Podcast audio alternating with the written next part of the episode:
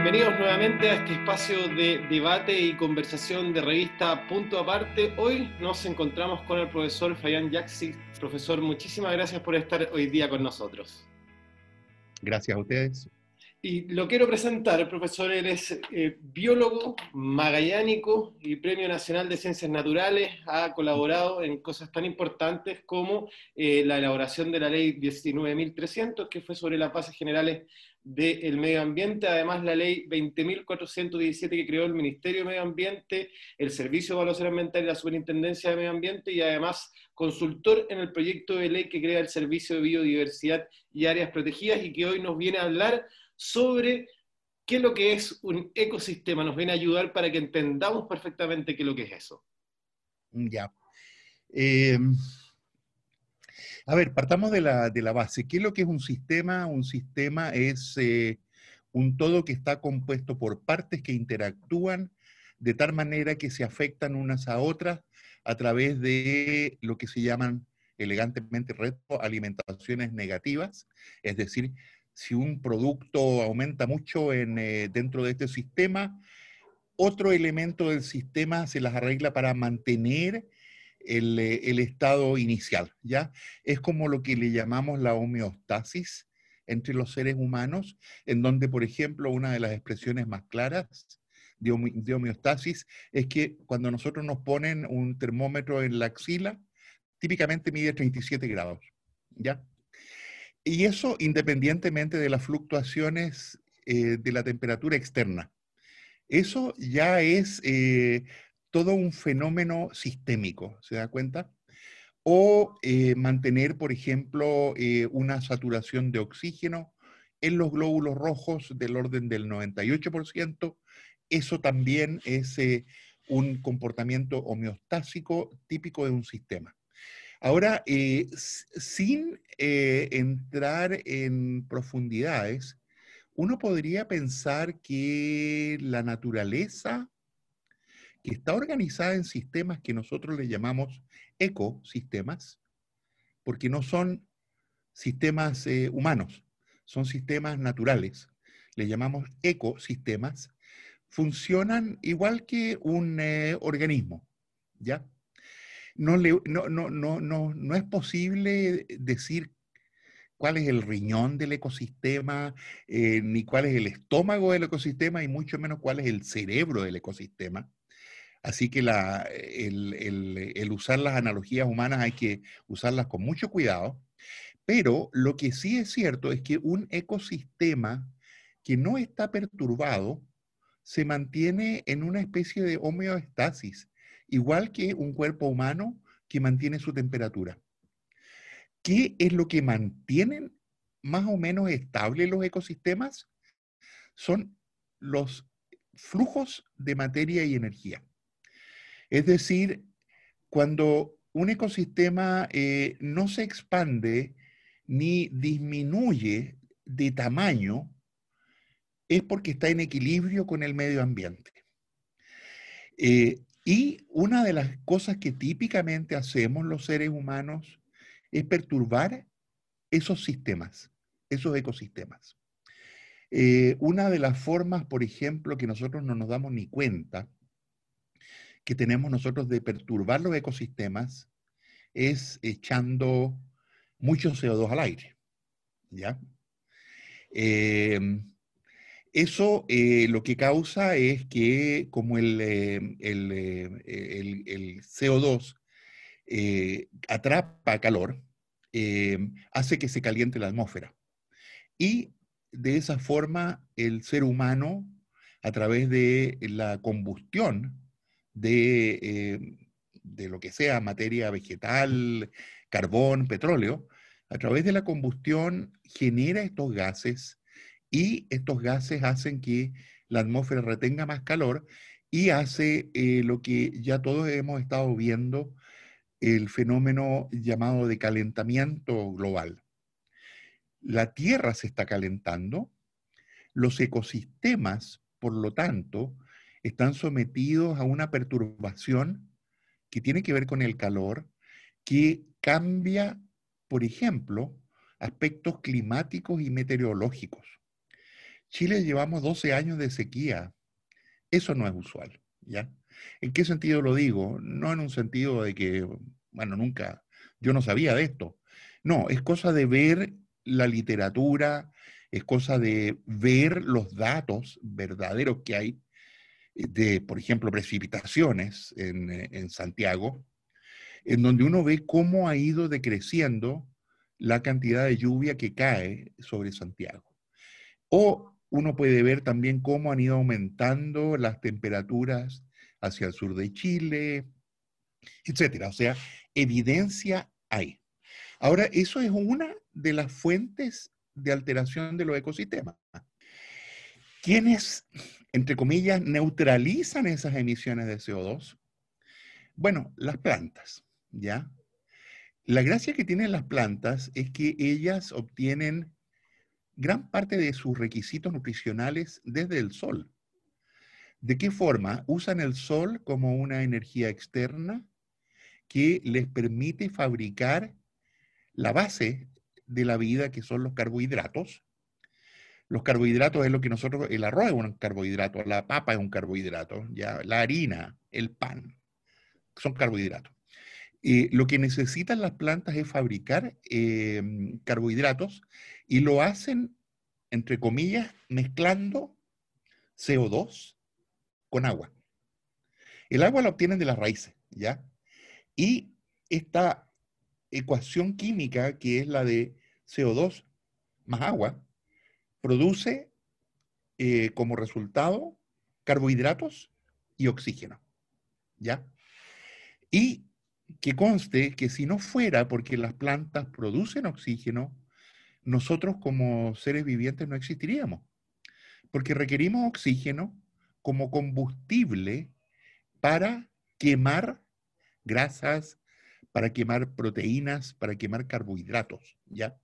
Uno podría realmente ver toda la vida como un sistema ingenieril de combustión y, de ese estilo. ¿ah? Y, es una buena analogía, ¿ah? ¿ya?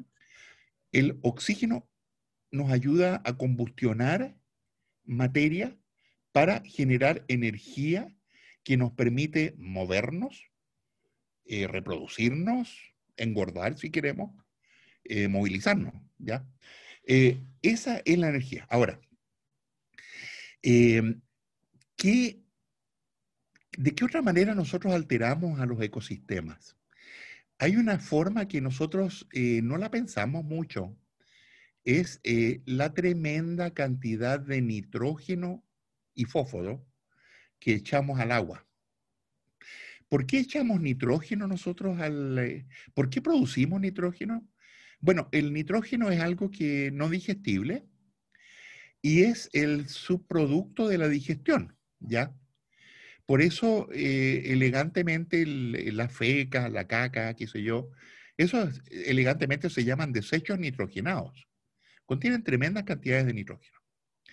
Y nosotros los seres humanos en particular, pero todos los animales que hacen caca, producen nitrógeno, eh, producen, digamos, eh, y ese nitrógeno eventualmente es llevado a los ríos y o a, las tierras, digamos, ya no. Chile, eh, afortunadamente, más del 99% de las aguas servidas, ¿por qué se le llama servidas? Bueno, porque se, usaron para diluir nitrógeno, ¿ya? Eh, afortunadamente en Chile se tratan las aguas servidas, pero si no se trataran, como es en la mayor parte del mundo, eh, estos desechos nitrogenados hacen que eh, se produzcan floraciones masivas de microalgas, como por ejemplo, bueno, la marea roja es un dino flagelado, no es un alga, pero eh, son bien conocidas las floraciones masivas, también son conocidos, eh, por ejemplo, si uno echa desechos nitrogenados a una laguna, esa laguna se llena de vegetación acuática que se pudre y genera malos olores. Y, por ejemplo, hay que gastar bastante plata, por ejemplo, en la laguna Sausalito, en, eh, afuera de Viña del Mar, porque, porque se cuelan desechos nitrogenados y, ah, y, hay floraciones continuas de materia vegetal. ¿ya? Ahora, como si fuera poco, nosotros no somos los únicos. ¿ah? Eh, las vacas en particular, todo el ganado, de los cuales hay millones en el planeta, producen entre sus desechos nada menos que gas metano, ¿ya?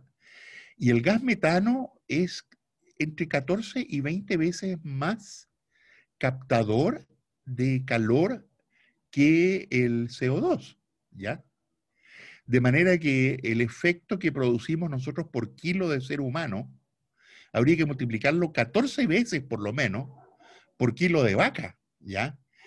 Y, eh, y ese es otro de los contribuyentes a el cambio climático, al calentamiento global, ¿ya? Cuando llegaron los colonizadores al sur de Chile, eran bosques de pared a pared desde el océano hasta la cumbre más alta de la cordillera de los Andes. Lo que hicieron los, eh, los colonizadores fue abrir el bosque, quemándolo, talándolo y generando este paisaje que ahora nosotros encontramos súper lindo, que son los paisajes del sur, en donde uno ve unos pastizales hermosos con un arbolito por aquí, uno por allá y un lote de vaquitas alimentándose pacíficamente. Bueno, eso es un una tremenda manipulación del ecosistema. ¿Para qué? Para generar carne para comérselo el fin de semana en la casa. ¿ya? Y nosotros, los seres humanos, a través de querer consumir ciertas cosas, generamos estos cambios en los ecosistemas y no nos hacemos responsables de nuestras conductas no entreguemos el planeta a la generación que sigue en peores condiciones de lo que lo recibimos. ¿Ya? Eso elegantemente es lo que se llama equidad transgeneracional.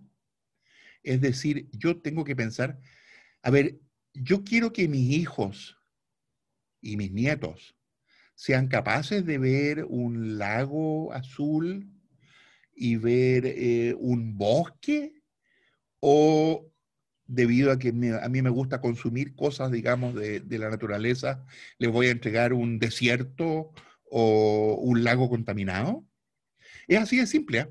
Es decir, es preocuparse de qué herencia va a dejar uno a la generación que viene. Y es ser justo también, un poco decir, si a mí me tocó la... Eso digo, claro, es, eso es, es justicia. Claro. Es justicia intergeneracional. No es justicia entre nosotros. Es justicia para la generación que viene. ¿Ya?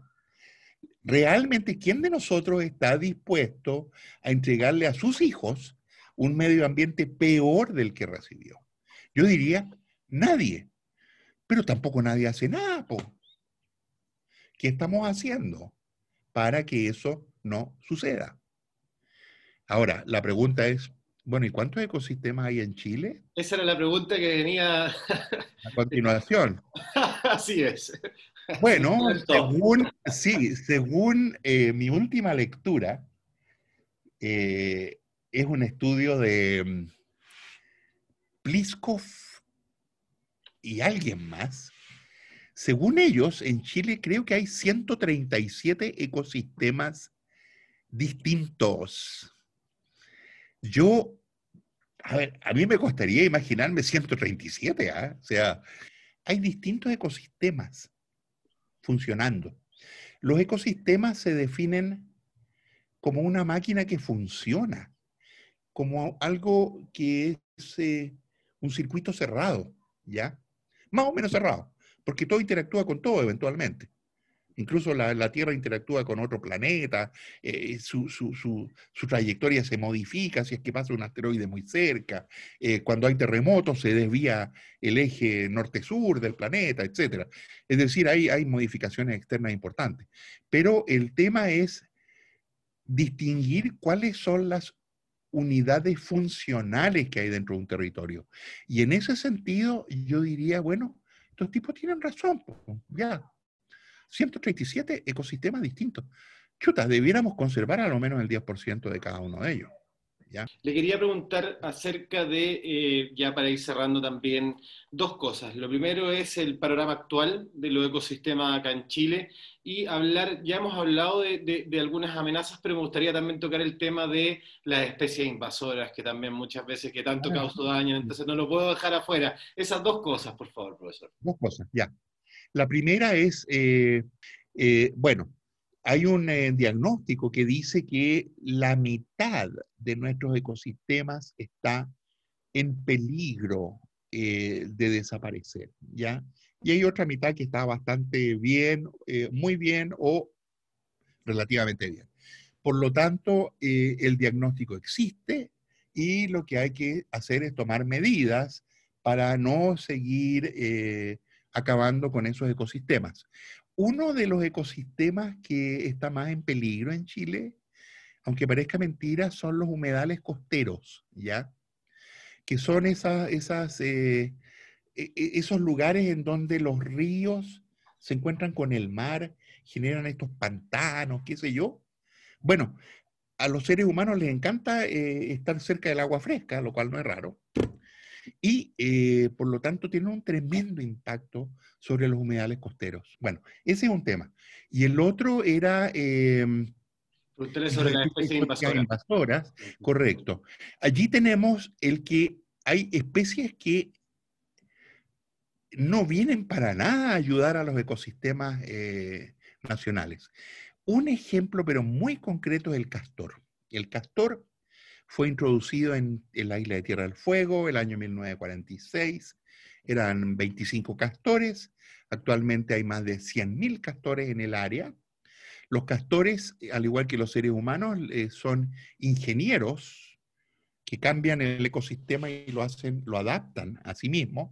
Y los castores eh, tienen esta mala costumbre, digamos, nosotros decimos mala, de hacer diques en los ríos para generar una lagunita y en esa lagunita ponen su eh, refugio en la mitad de la laguna, un refugio que, al cual solamente se accede por abajo, por, nadando, y eh, para hacer los diques tienen que cortar árboles y cortan los árboles de los bosques que hay allí y generan unos tremendos peladeros de árboles eh, que cambian completamente los flujos de materia y energía del ecosistema. Ahora, no nos están ayudando para nada estos castores. ¿ah? Em, están destruyendo un ecosistema único en el mundo. ¿ya? Y hay otras especies que también eh, son, eh, digamos, eh, o sea, yo le podría relatar muchas anécdotas, pero la que estoy poniendo es la del castor, porque el castor está alterando el funcionamiento de un ecosistema entero. ¿ya? Hay otras especies que tienen efectos, digamos, mucho más limitados, como podría ser la chaqueta amarilla, por ejemplo. Profesor, muchísimas gracias por su tiempo, le agradecemos que haya estado en este espacio. Bueno, muy amable, gracias por la invitación y les deseo lo mejor. Sigan propagando esto, la ciudadanía merece saber esto. ¿ya? Perfecto, muchas, gracias.